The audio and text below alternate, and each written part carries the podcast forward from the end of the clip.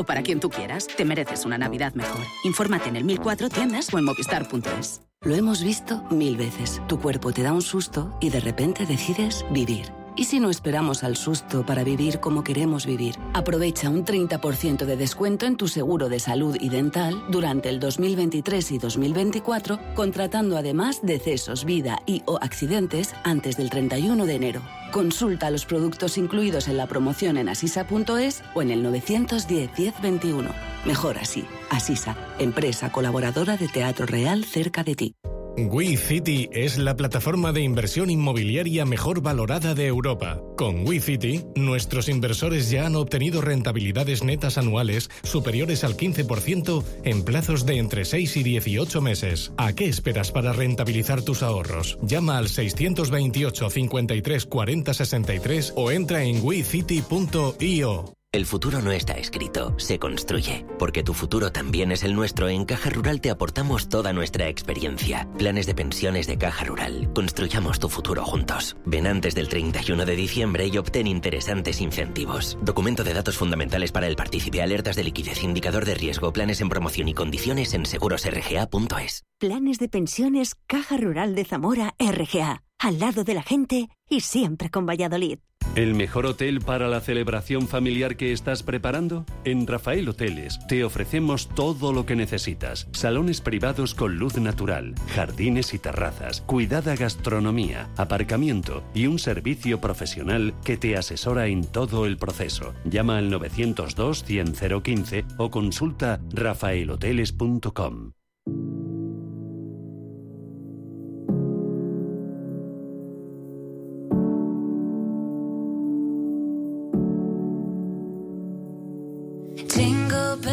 Los desayunos de Capital Intereconomía. Oh.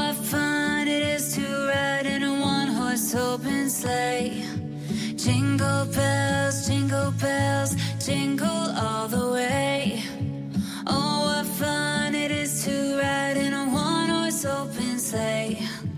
Dashing through the snow. Y en estos desayunos capital, uno de los últimos de este ejercicio 2023, hoy quiero que conozcan el trabajo que realizan los profesionales de banca seguros. Para ello me acompaña Álvaro Urruti. Álvaro, ¿qué tal? Muy buenos días. Buenos días, Susana. Que es director general de AMAEF, que es la Asociación de Profesionales de Banca Seguros, que según tengo entendido, ahora me complementas o me corriges, eh, son sociedades de mediación de seguros vinculadas siempre a bancos, a cajas rurales y entidades de crédito, ¿no? Efectivamente, Susana. Y ahora, esto me lo aterrizas todavía un poquito más. ¿A qué os dedicáis vosotros? Muy bien, pues los operadores de banca seguros, que son los miembros de nuestra asociación, que la constituimos en 2005 y actualmente tenemos a 31 operadores de banca seguros en nuestra asociación, como digo, se encargan de la parte de la distribución de seguros que se hace en las entidades financieras, ya sean bancos, eh, cajas rurales, entidades financieras de crédito.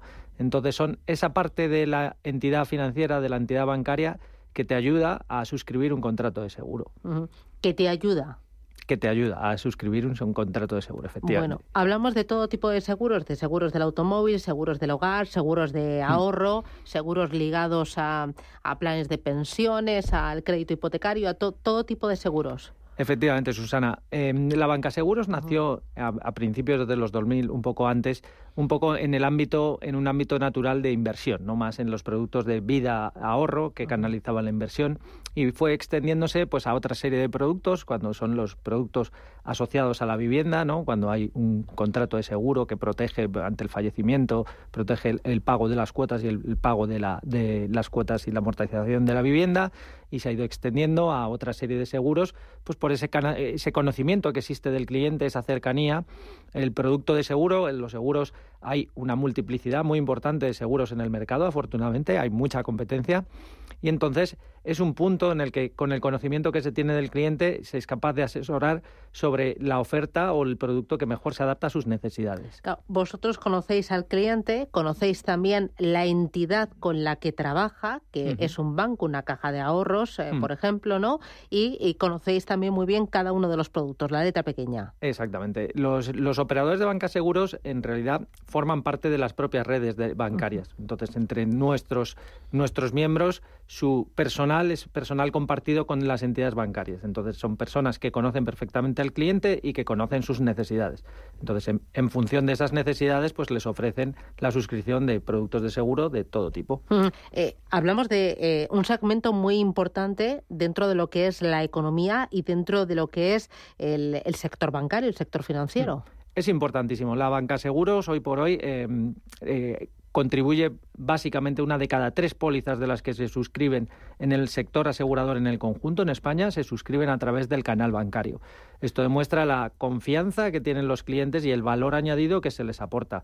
Em, como digo, este, este uno de cada tres pólizas pues tiene una distribución entre seguros de no vida y seguros de vida mm, diferente, donde predomina claramente la parte de, vida por, por el componente que te decía de canalización del ahorro y de la inversión. Mm, ¿Y para el cliente qué es lo que le aporta?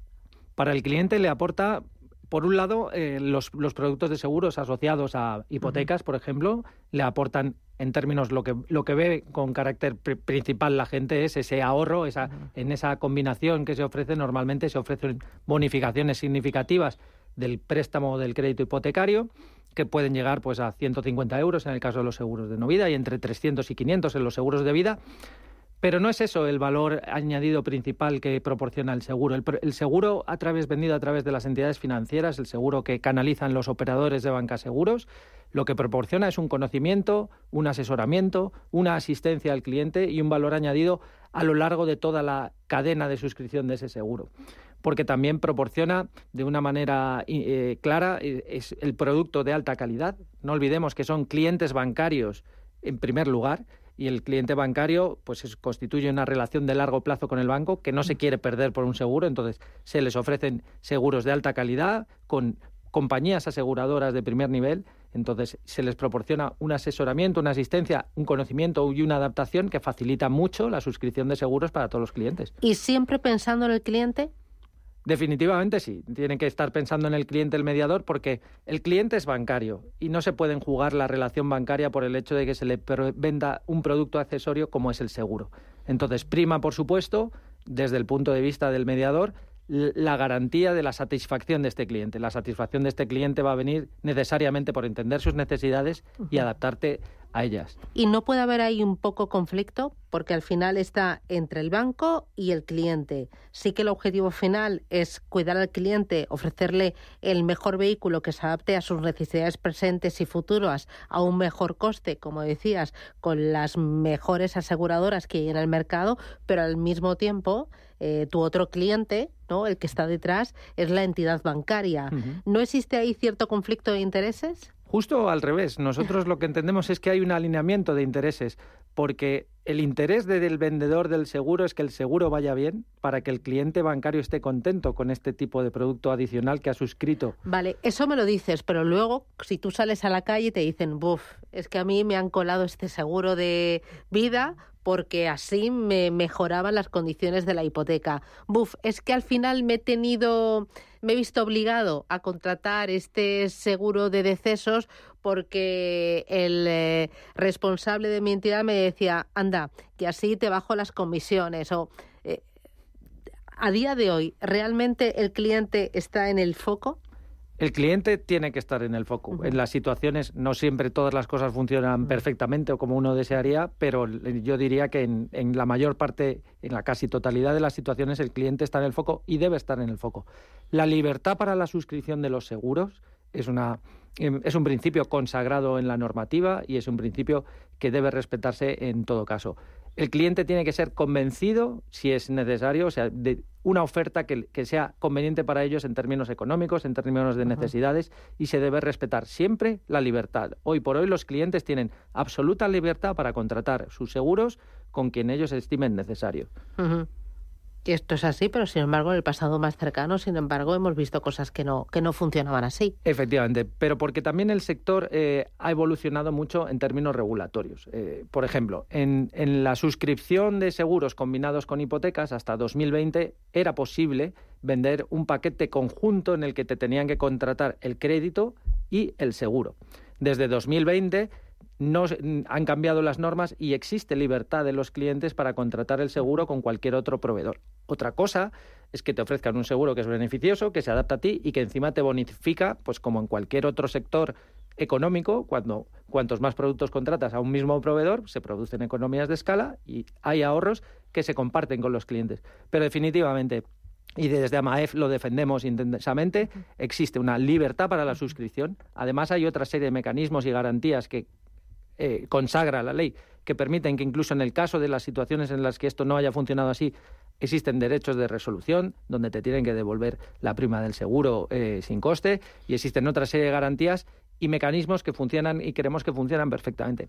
Y de hecho, eh, las cifras, aunque existe un run run, efectivamente, en el sentido que señalas. o a lo mejor algún mito o alguna mala práctica del pasado que, como dices, la regulación ha venido a atajar, ¿no? Exactamente, que la regulación ataja y que, y que se arrastran pues ideas del pasado que actualmente no funcionan, no funcionan así.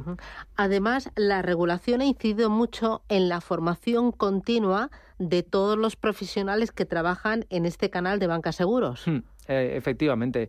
Eh, los profesionales que trabajan en el canal de Banca Seguros, que trabajan en, la, en, el ámbito bancario, pues normalmente parten de una formación que en la mayor parte de las ocasiones incluye titulaciones universitarias y luego conforme a la normativa se establecen una serie de categorías, este es el nivel 2, que incluye 25 horas anuales de formación que tienen que, tienen que, tener todas las personas que se dedican a la venta de seguros. Esto lo que garantiza es que lo que tienes enfrente cuando acudes a tu sucursal eh, bancaria a contratar un seguro es una persona que sabe de seguros, sabe lo que necesitas y sabe dentro de la oferta que, que tiene qué producto es el que más te conviene. O sea, son 25 horas anuales de formación para toda la vida. Sí, Mientras que ejerzas tu profesión. Eso es, eso es. Y eso es lo que, o sea, al final la regulación ha profesionalizado mucho más el sector, ¿no? Y le ha dado una mayor tranquilidad al cliente final. Hombre, en la parte bancaria sin duda. Y de hecho, pues eso, la cuota de mercado de la banca seguros ha permanecido estable en los últimos años, lo cual demuestra, como he dicho inicial al principio,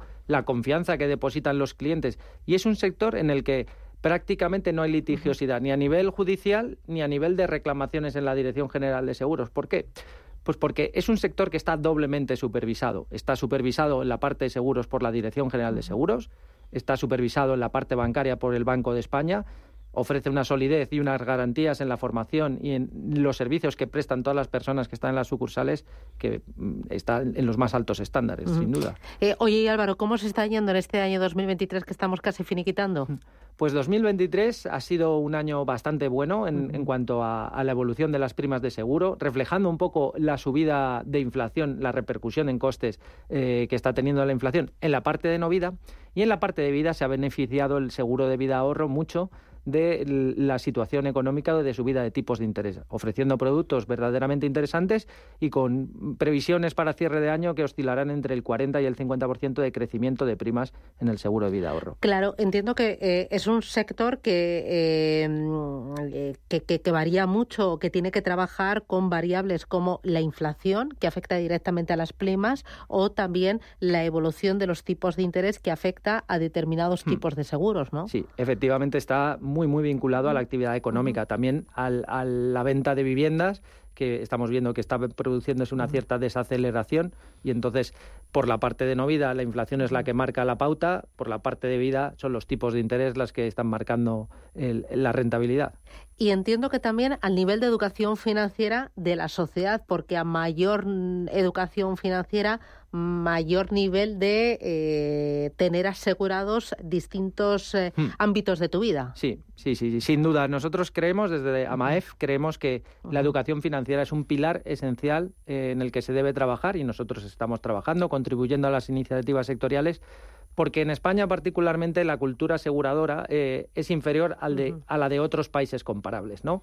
Entonces, creemos que la mejora, el seguro aporta una protección, una nivelación de ingresos eh, de forma que con esta capa de solidaridad que aporta el seguro, pues se garantiza la viabilidad de cuando sucede pues, un fallecimiento, pues la gente no pierde la casa, cuando tienes un accidente con el coche no, no pierdes el vehículo, que, es necesario y es imprescindible para la economía y en la medida en la que consigamos un mayor desarrollo a través de todos los canales de mediación, porque lo importante es que el cliente elija qué canal quiere, quiere seleccionar para la contratación de sus seguros, pues queremos que se coadyuva claramente al desarrollo económico. Hoy para 2024 pedimos un deseo a los Reyes Magos? Para 2024 que el aterrizaje económico sea, eh, o esta desaceleración que estamos viendo sea suave, que la inflación se modere y que, y, que la gente contrate cada vez más seguros para la protección de sus intereses. Muy bien, pues Álvaro Urrutia, director general de AMAEF, la Asociación de Profesionales de Banca Seguros. Muchísimas gracias por acompañarnos Muchas gracias, y felices fiestas, feliz Navidad. Igualmente. Gracias.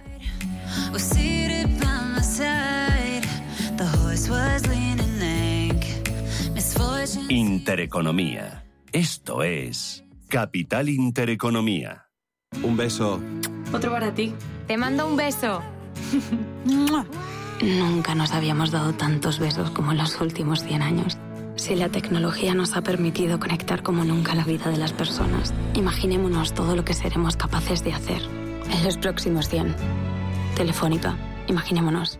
Lo hemos visto mil veces. Tu cuerpo te da un susto y de repente decides vivir. ¿Y si no esperamos al susto para vivir como queremos vivir? Aprovecha un 30% de descuento en tu seguro de salud y dental durante el 2023 y 2024, contratando además decesos, vida y o accidentes antes del 31 de enero. Consulta los productos incluidos en la promoción en asisa.es o en el 910 1021. Mejor así. Asisa, empresa colaboradora de Teatro Real cerca de ti. Los viernes a las 10 de la noche nos visita un gato, el gato gourmet. En Radio Intereconomía, Andrés Sánchez Magro presenta una guía semanal gastronómica, enológica, de restaurantes, literaria, musical y con todos aquellos ingredientes para cocinar la buena vida. El Gato Gourmet, con el patrocinio de Marqués de Riscal, los viernes a las 10 de la noche en Radio Intereconomía.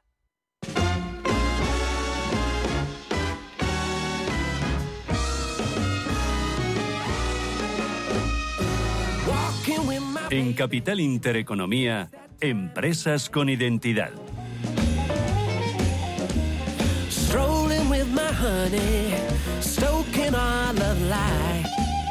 Hoy en Empresas con Identidad ponemos el foco en el Venture Capital. Lo hacemos con Enrique Ayala, que es director de inversiones de Atico Ventures y fundador de NextGen VC. Enrique, ¿qué tal? Muy buenos días, bienvenido. Buenos días, Susana. Hoy, hoy vamos a hablar del vehículo Venture Capital para saber cómo, se cómo funciona, cómo se crea, eh, quién es el equipo que lo lleva a cabo, cómo se hacen las eh, inversiones, cuáles son las comisiones, los márgenes. Eh, primero, ¿quiénes están detrás de un Venture Capital? ¿Quién es el equipo que, que gestiona las oportunidades, la entrada de capital y también las salidas? Sí, o antes de todo el, el mencionar que es un Venture Capital que no hay mejor manera de entenderlo que utilizando la palabra que tú has dicho de vehículo, porque no deja de ser un,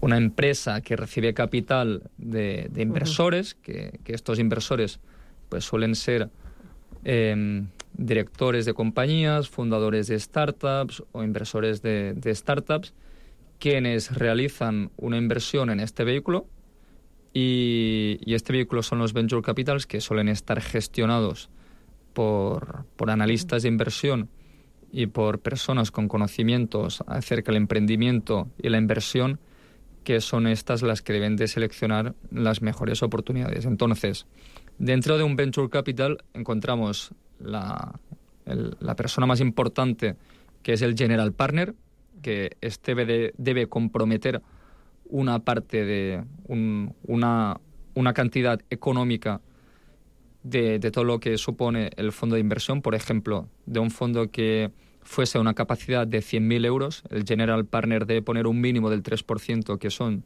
3.000 euros. Después son los LPs, los limited partners, que son quienes ceden su dinero para que, que sea el venture capital quienes los vayan a gestionar. Y dentro de un venture capital encontramos diferentes posiciones que estas son el principal, que el principal es quien lleva a cabo todo el análisis de las oportunidades y quien tiene un poder de decisión importante dentro del fondo.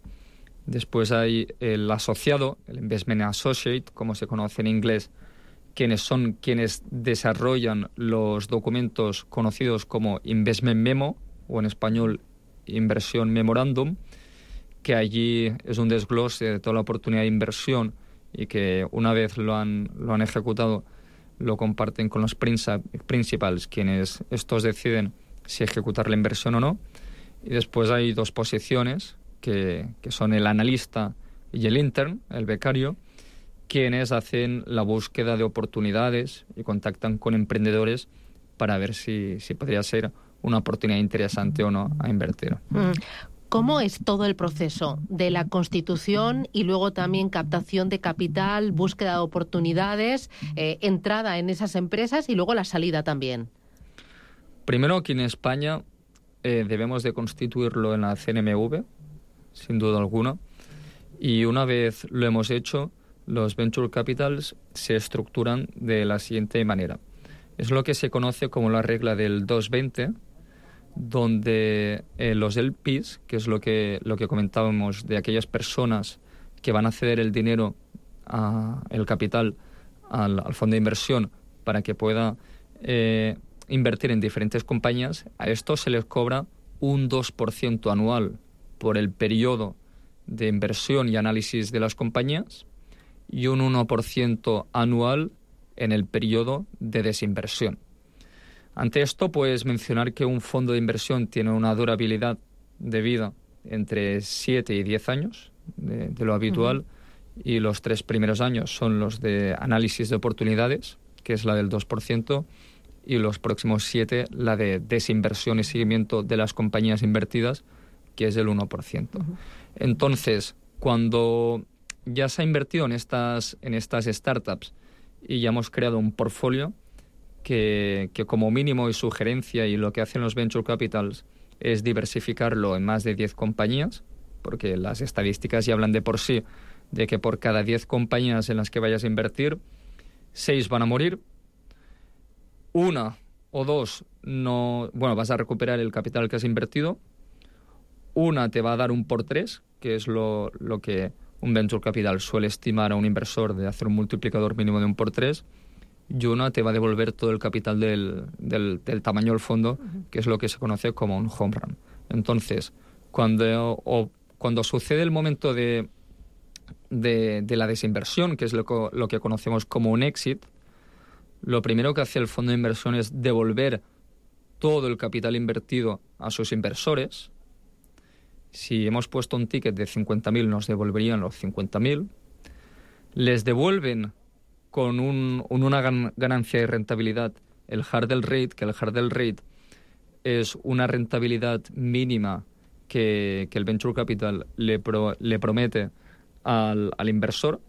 Esto suele ser de un 10% anual. Eso significa que si, si hemos hecho el periodo de desinversión en el año 5 pues nos ofrecerán una rentabilidad de, del 10% eh, anualizada, en este caso en los cinco años, y, y, entonces se le vuelve esta parte del capital, el hurdle rate y todo lo que había invertido el inversor, y todo el dinero restante, toda aquella cantidad que, que queda presente de los exits de las compañías, eh, ese dinero es cuando es, es aquel que el, que el venture capital sí que puede cobrar la comisión y es lo que se conoce como el carry, donde el, el, inversor se lleva el 20% y los, los, el inversor me refiero aquí al Venture Capital y los LPs, los Limited Partners, los que han cedido el capital, se llevan el 80% restante. Entonces, un Venture Capital eh, determina su éxito y su rentabilidad según cuánto deficientes hayan sido invirtiendo en las compañías. ¿Cuál es el tamaño habitual de un venture capital? ¿Con cuánto dinero suele trabajar? Suele estar muy asociado según la fase de inversión en la que éste vaya a operar. En, un venture capital que opera en fases entre pre-seed y seed suele tener un tamaño medio entre 2 millones y 10, aunque hemos visto casos como el de Encomenda o el de B Combinator que están abriendo, o Yellow VC que es de 40 millones, invierten en estas compañías, pero entiendo que lo hacen por la diversificación, que es importante. Y en fases posteriores, como sería el de Cafan, Backfan, Kibo Ventures, van desde los 10 millones hasta superan algunos los 200. ¿Y tú dirías que ahora mismo hay una burbuja de Venture Capital? ¿Hay eh, mucho inversor interesado y dispuesto a invertir en este tipo de compañías? No sé si hay demasiado. Para nada. Yo, yo creo que, que ahora no, no, es el mejor momento y ojalá hubiese una burbuja porque eso lo que hace es que, que haya muchísimos emprendedores y emprendedoras. Está siendo un reto ir a buscar financiación y, y ojalá aparezcan muchos más venture capitals y business angels. Lo que sí que quizás hay una, hay una pequeña burbuja y de, de eso hice una reflexión en una publicación es en los modelos de crowd equity donde tú como consumidor puedes invertir en una compañía desde una cantidad mínima de 10 euros a veces, incluso 50. Y ahí sí que hemos visto algunas empresas que, que, vemos en nuestro día a día en la calle que están pidiendo a sus consumidores, y muchos de estos son muy jóvenes que inviertan en, en su negocio, y, ante cualquier persona joven que se lo esté pensando o cualquier consumidor de esta marca, le advertiría pues que, que sea consciente de los riesgos y si lo quiere hacer que lo haga después mínimo en nueve compañías más para diversificar su portfolio. Pues ahí queda esa advertencia y esa puntualización. Enrique Ayala, un auténtico placer. Gracias. Muchas gracias. Hasta Susana. pronto. Adiós. Escucha Capital Intereconomía. Esto es Intereconomía. ¿Buscas un broker para operar en el mercado americano? Opera con eBroker al alza o a la baja, con plataformas de trading avanzadas y la garantía y solvencia que solo un broker español especializado en derivados puede ofrecerte. Abre ahora tu cuenta demo totalmente gratis y pon a prueba tu trading. eBroker.es, reinventando el trading. Estas navidades viste tu mesa de gala con productos Don Pal. Sorprende a los tuyos con jamones y embutidos Don Pal. Excelencia y sabor únicos. Don Pal, calidad en tu mesa. Más información en donpal.es. Invierte en acciones OETF sin comisiones. Tesla, Netflix, Amazon, Banco Santander, Telefónica, miles de acciones de los mayores mercados bursátiles del mundo y sin comisiones. Abre tu cuenta 100% online en solo 5 minutos. Un broker, muchas posibilidades. xtb.com. A partir de 100.000 euros al mes, comisión del 0,2%, mínimo 10 euros. Invertir implica riesgos.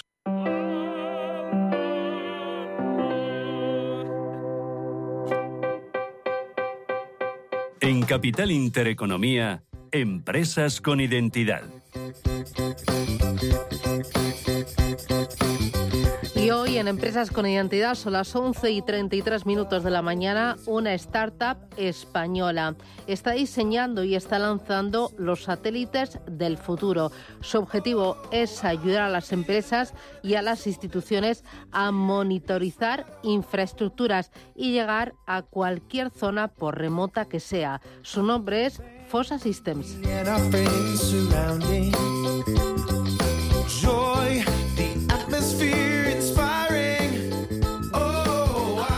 Hoy en Empresas con Identidad, una startup de origen gaditano que diseña y envía satélites para impulsar el Internet de las Cosas. Se llama Fosa System, que se constituyó en España eh, hace muy poquito, en 2020, eh, de la mano de Julián Fernández y Vicente González. A pesar de esa juventud, solo tres años, es la empresa con mayor número de satélites en órbita. Tienen 13 en estos momentos. Se trata de unos satélites muy específicos. Enseguida sabremos de qué va eso de los picosatélites, que, entre otras cosas, lo que permiten es llevar la conectividad a cualquier punto del planeta. Y bueno, vamos a conocer un poco más sobre nuestro invitado, Julián Fernández. Con 15, 15, 16 años, creó su primer satélite en la Universidad Rey Juan Carlos de Madrid, casi nada. Un año después de ese primer satélite que llegó al espacio, pues lógicamente el siguiente paso era profesionalizarse y fundar directamente FOSA, que es, podríamos decir, digamos, eh, la raíz de, de, lo que conocemos hoy como, como FOSA System en cuanto a la trayectoria. Vamos a ponerles algunos eh, datos. 2022 fue el año de mayor crecimiento. Lanzaron esos 12, 13 satélites y comenzaron a desarrollar eh, FOSASat Ferox y este ejercicio lo culminan teniendo ya más de 20 empleados. Es una compañía que espera cerrar además una nueva ronda de financiación. Eh, habla con eh, principales empresas, con gobiernos, con corporaciones, son, eh, esos son los clientes en los que se maneja Fosa System y bueno, pues para que se haga una idea del crecimiento exponencial que tienen, se espera que supere la barrera de los 25.000 millones en el año 2030. Julián Fernández, consejero delegado y fundador de, de Fosa System. ¿Qué tal? Muy buenos días. Muy buenos días. Muchísimas gracias por tenerme. Bueno, ¿cómo, cómo empezó todo? O sea, ¿Tenías ya claro en tu adolescencia que acabarías lanzando este proyecto? Yo no tenía claro que iba a ser una empresa. Lo que hoy en día es Fosa, que conocemos como, como sociedad, eh, no es lo que yo tenía pensado imaginar inicialmente. Cuando emprendo, pues cuando emprendí en, cuando tenía 15, 16 años, eh, no sabía que iba a ser una empresa. Inicialmente era una asociación sin ánimo de lucro. Uno no siempre tiene la visión comercial, pero es algo que ya vino solo. Con una buena idea, pues acompañó el, crecimiento. Claro, eh, muchas veces eh, los jóvenes y los que no son jóvenes, eh, cuando ven, bueno, pues ahora está muy de moda, ¿no? Futbolistas que debutan muy jóvenes, ese Lamin Yamal con 17 años que dicen, joder, ¿dónde estaba yo con 17 años? Pues yo es que estaba jugando a la Play, o yo pues, pues estaba todos los días saliendo de juerga. A casi nadie eres consciente de que a casi nadie se le ocurre con 15 o 16 años, ni más ni menos que no, no fabricar algún dispositivo electrónico que ya se le queda grande a mucha gente ni más ni menos que un satélite. Eh, en España puede sonar raro. ¿eh? Desde luego que dices, has lanzado un satélite con 16 años y suena rarísimo. Y te aseguro que cuando yo fui al Ministerio de Telecomunicaciones a pedir la licencia, me miraron igual de rarísimo, de rarísimo. Pero realmente es raro en España. Te puedo decir que en San Francisco mm. cualquier niño de 16 años ya está montando en su startup y levantando 50 millones de dólares. Es que aquí no, no tenemos la referencia, ¿no? Ese, ese hub, eh, digamos, tecnológico, aunque hay algunas regiones que lo están intentando potenciar, pero eh, quizá nos falta un poco esa, esa referencia, ¿no? Pero bueno, eso quedará para más eh, adelante. Dinos, ¿cuáles fueron esas caras en el ministerio cuando fuiste caras? con 15 o 16 años? Es un proyecto que, que mm, empieza cuando yo soy muy joven y, bueno, tiene su interés por la juventud que tiene y es algo que, también nos ha ayudado a crecer porque siempre ha llamado la atención, pero que también llama la atención por, por su índole, por su eh, core tecnológico. Muy deep tech se le llama en la industria startup, que es lanzar satélites al espacio para dar un servicio de conectividad. Entonces, mm, tengas la edad que tengas, eh, ya con una tecnología de este estilo, cualquiera va a decir, ¿qué? ¿De qué me estás contando? ¿De qué me hablas? suena muy tecnológico y muy bonito. Luego entraremos un poco más a la aplicación y, para qué sirve exactamente esta tecnología, porque eh, sí hay satélites, pero realmente eso no lo ve la gente, no, no es el servicio final, no es la utilidad final tener un satélite en, en órbita.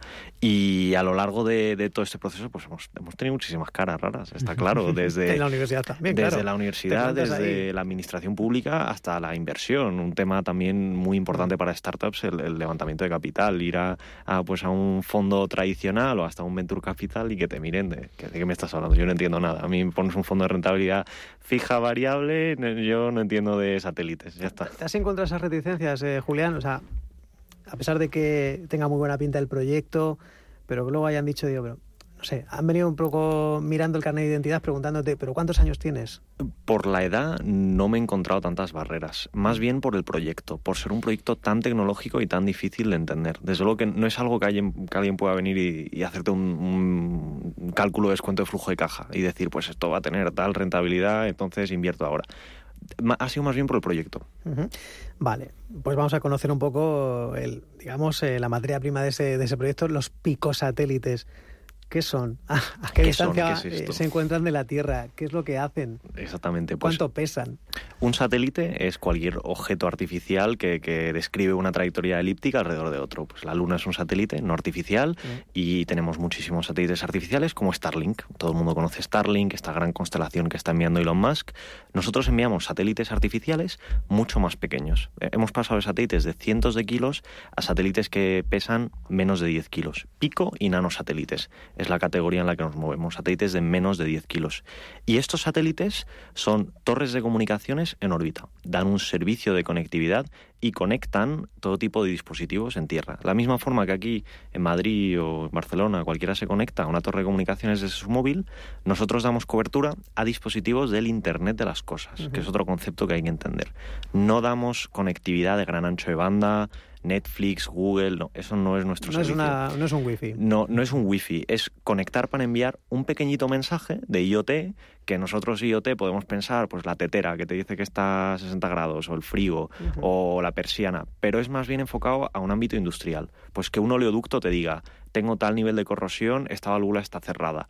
Eh, que una boya en medio del océano te diga, pues por debajo de mí han pasado 70 atunes hoy. Es un dato concreto que se envía por satélite, la mínima información necesaria para saber cómo está un activo. Y eso se envía por satélite en el 80% del planeta que no tiene red, porque gran parte del planeta no tiene red. Nosotros en áreas pobladas tenemos red, pero la realidad es que hay una falta de conexión inmensa. Eh, a pesar de lo que pudiera, pudiera pensar la gente, que muchas veces no es consciente ¿no? de bueno pues de la tecnología, de cómo funciona, en efecto, ¿no? pues esa red de wifi en, en casa, pero lo que no desconocíamos muchas veces es que el Internet de las cosas, lo que dices, esa, esa vida inteligente, muchos dispositivos eh, que antes no pensábamos que, que, pudieran tener esa tecnología, una tetera, por ejemplo, ese ejemplo que dabas, que es necesaria gracias a los satélites, pero ¿cuáles son las, el, digamos, el campo de aplicación de mm, de Fosa System. ¿En qué sectores estáis más centrados? Nosotros tenemos dos modelos de negocio. Eh, un modelo de negocio de infraestructura dedicada, en el que nosotros vendemos satélites, pues vendemos las torres de comunicaciones,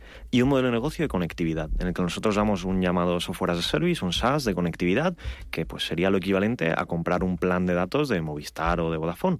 Vendemos planes de datos para conectar activos.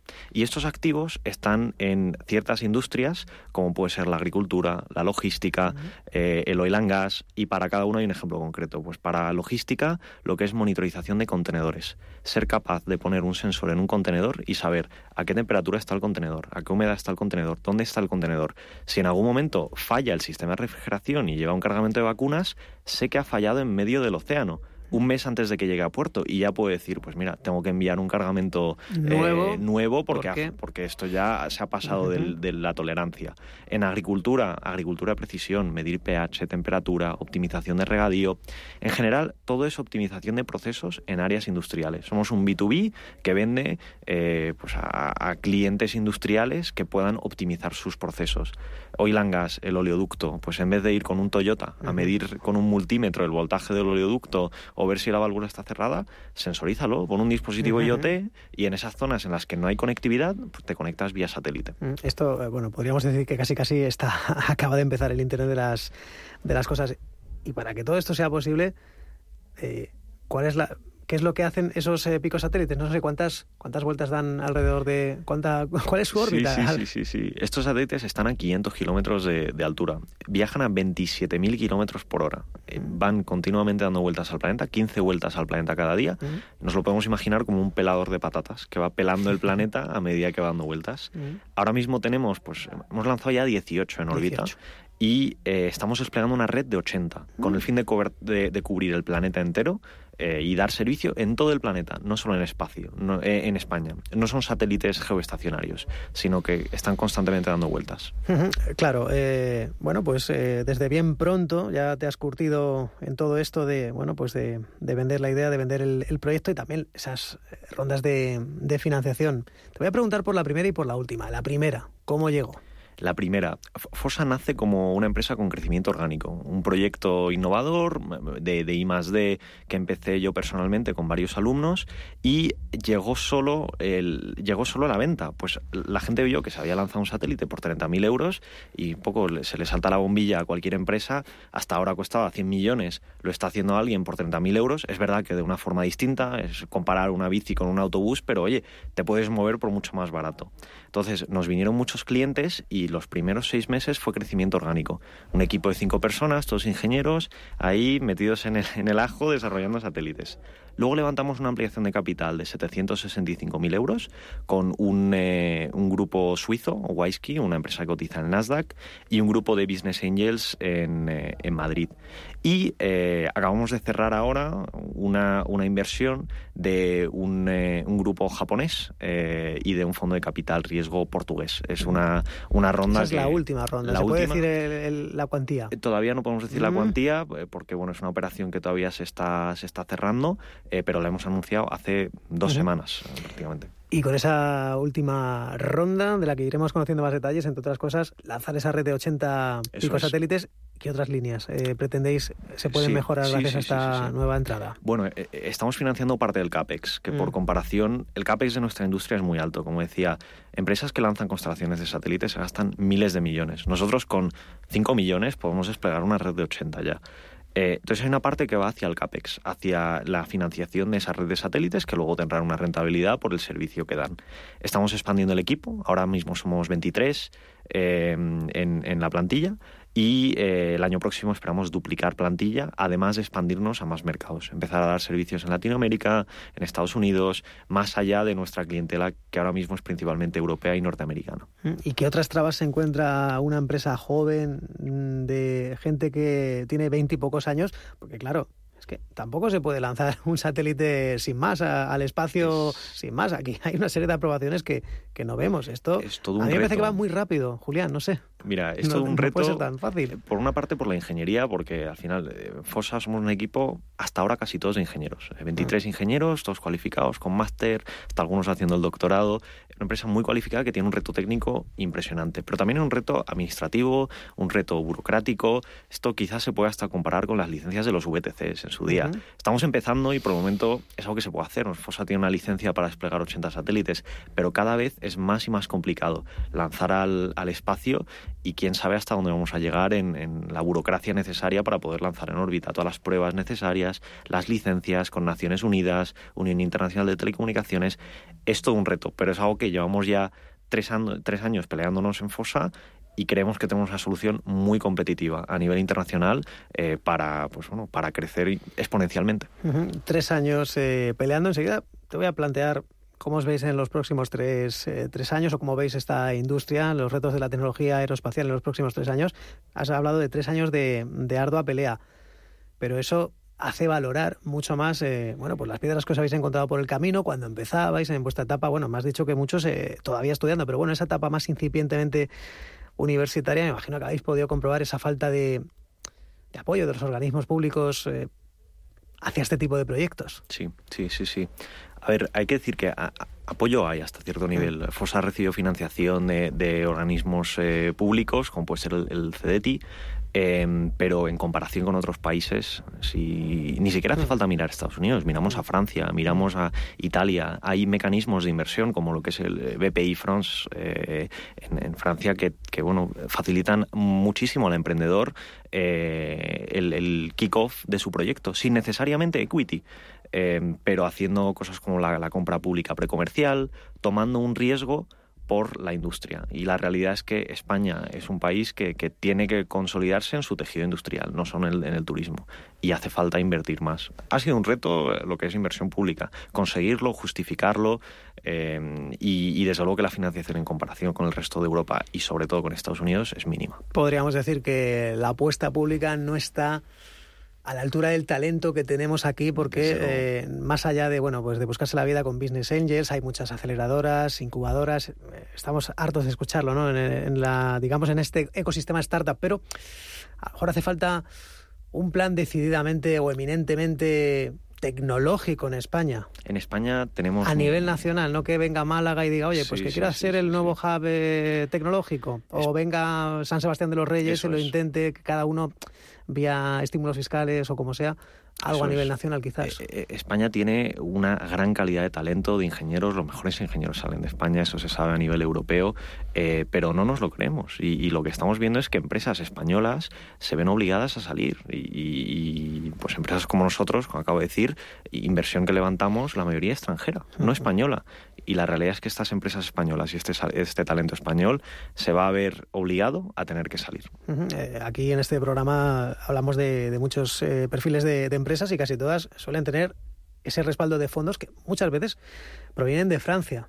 eh, No solo de Estados Unidos, fondos muy específicos del, del sector, no solo, bueno, pues me gusta esta idea, no, no, fondos que están acostumbrados a, bueno, pues a trabajar con ese tipo de, de proyectos. Retos de la industria aeroespacial. No sé cómo os veis, bueno, me has hablado de 80 satélites. ¿Para qué plazo? ¿Para finales del próximo año? Bueno, aquí estamos viendo un, un horizonte temporal de 24 meses más o menos. Un reto bastante grande lanzar tantos satélites, sobre todo por oportunidades de lanzamiento. Nosotros ahora lanzamos con SpaceX, pero eh, pues está habiendo bastante complicación en poder acceder al espacio. Cada vez es más fácil, pero sigue siendo algo muy caro llegar al espacio. Eh, retos que tenemos, pues al final los satélites son una parte del puzzle, pero realmente lo que nosotros vendemos es conectividad y servicios de monitorización y optimización de procesos para empresas mediante sensorización.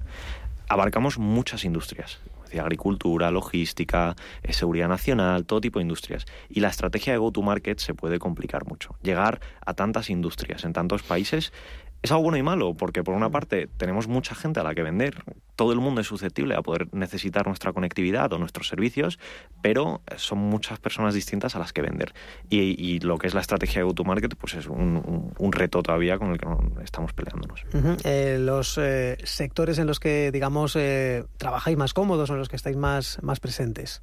Sí, sectores más presentes, infraestructura lineal, utilities, distribución de agua, distribución de electricidad. Al final, una empresa centralizada que tiene muchos activos que monitorizar. Pues una tontería, desde una empresa de gestión de residuos que tenga una flota de mil camiones y quieren monitorizarlos todos, hasta una empresa que tenga una red de oleoductos de 5.000 kilómetros y que quieran instalar un sensor cada kilómetro. Siempre son empresas que tienen eh, grandes números de activos distribuidos. Eh, bueno, no te voy a pedir una nota cerrada, pero no sé, España en el plano tecnológico, ¿a qué nivel está? ¿A qué nivel está? Eh, a nivel lo hay. Yo mm. puedo hablar de la industria espacial, que es la que, la que yo conozco.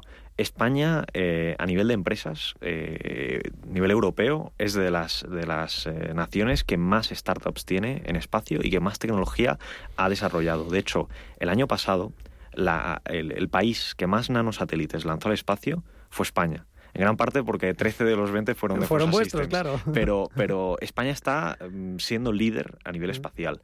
Pero luego cuando miramos la financiación, pues estamos por detrás de, todos los países. Eh, entonces, vamos bien de tecnología, vamos bien de talento, pero mm, cada vez las empresas se van y se seguirán yendo. Uno de los objetivos es, eh, lógicamente, preservar eh, que esas empresas sean que tengan pedigrí español. Eso no solo tenga un nombre, un, un, CEO, pero... Y es, es, un interés nacional también, el, tener la capacidad de, de, tener satélites propios, sistemas de, de conectividad propios.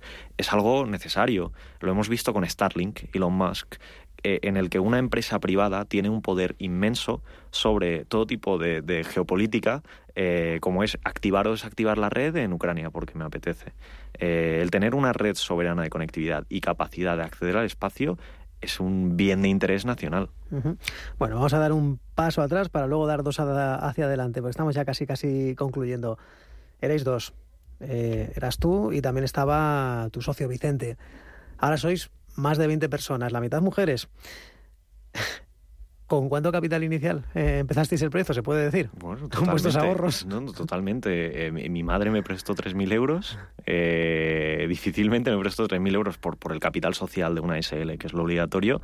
Y el resto fue ventas precontratos, es decir, venderle a clientes satélites, pues tomo aquí por 100.000 euros un satélite con su lanzamiento y, con eso empezamos de, forma orgánica. Nosotros no hemos invertido capital, también porque no lo teníamos. Vamos, yo tengo 21 años, eh, no tengo capital previo. Eh, hoy es tu cumpleaños. Sí.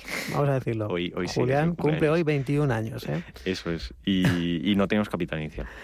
Por cierto, uh, eh, dentro de todo este proceso parece que no, pero bueno, ya tienes cierta mili.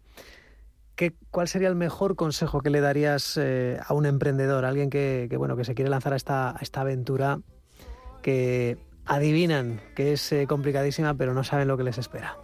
yo no, soy capaz de dar un consejo único porque ser, tres, ser, emprendedor es algo muy complicado, es una maratón que nunca, que nunca acaba. Eh, también es algo muy gratificante. Y desde luego que el, consejo que puedo dar es, si vas a hacer algo, haz algo que te guste, que sea tu pasión. Porque si vas a estar trabajando 12, 13 horas al día en, un proyecto, tiene que ser algo que te apasione y, no hacerlo por dinero. Hacerlo porque crees que vas a cambiar el mundo, tienes una idea que, te, te, hace despertarte todas las mañanas con ganas de querer ir a trabajar. Eso es lo más importante. Para que a veces incluso no sientas que estás trabajando. Eso es, eso es. Y, vamos, ten claro que montando una startup eh, inicialmente no vas a cobrar, va a ser muy difícil, pero si tienes un producto nuevo, un producto bueno, eh, que tiene capacidad de romper el mercado, pues, pues luego eso tiene sus, frutos. Bueno, y aquí siempre hacemos la última pregunta, la misma pregunta a todos los invitados. Eh, Fosa System nos la recomendó otra empresa, la escuchamos. Y ahora te pedimos a ti, Julián, que retomes el testigo.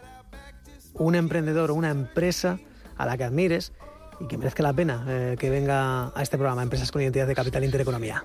Eso es, pues hay muchísimas y esta pregunta es difícil, eh, he estado pensándolo, pero creo que una empresa también del sector espacio que está haciendo algo flipante, están haciendo propulsores de, de- de plasma, eh, sería muy interesante que lo estuvieses aquí. Se llaman INI Space. eh, el CEO se llama Daniel Pérez Grande y estoy seguro que estaría encantado de hablar con vosotros. Bueno, pues con esa recomendación nos quedamos. Julián eh, Fernández, eh, consejero delegado y fundador de Fosa System. Un placer. Muchas gracias. La edición de este miércoles de Capital Intereconomía. Gracias por su confianza y nos reencontramos mañana a las 7. Adiós.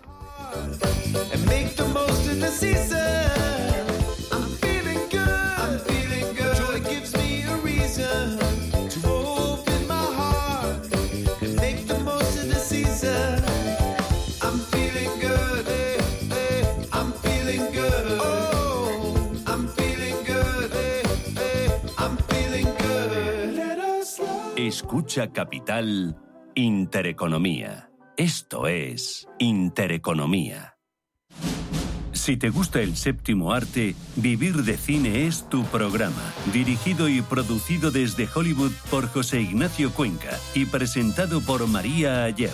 Toda la actualidad del cine, estrenos, festivales y críticas, sin olvidar los clásicos. Los viernes, de doce y media a dos y media de la madrugada, Vivir de Cine, en Radio Intereconomía.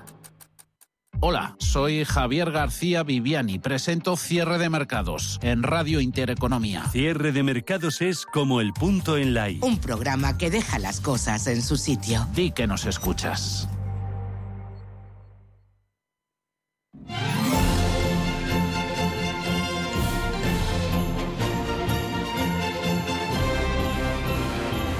Desde el corazón de Radio Intereconomía, celebramos la Navidad contigo.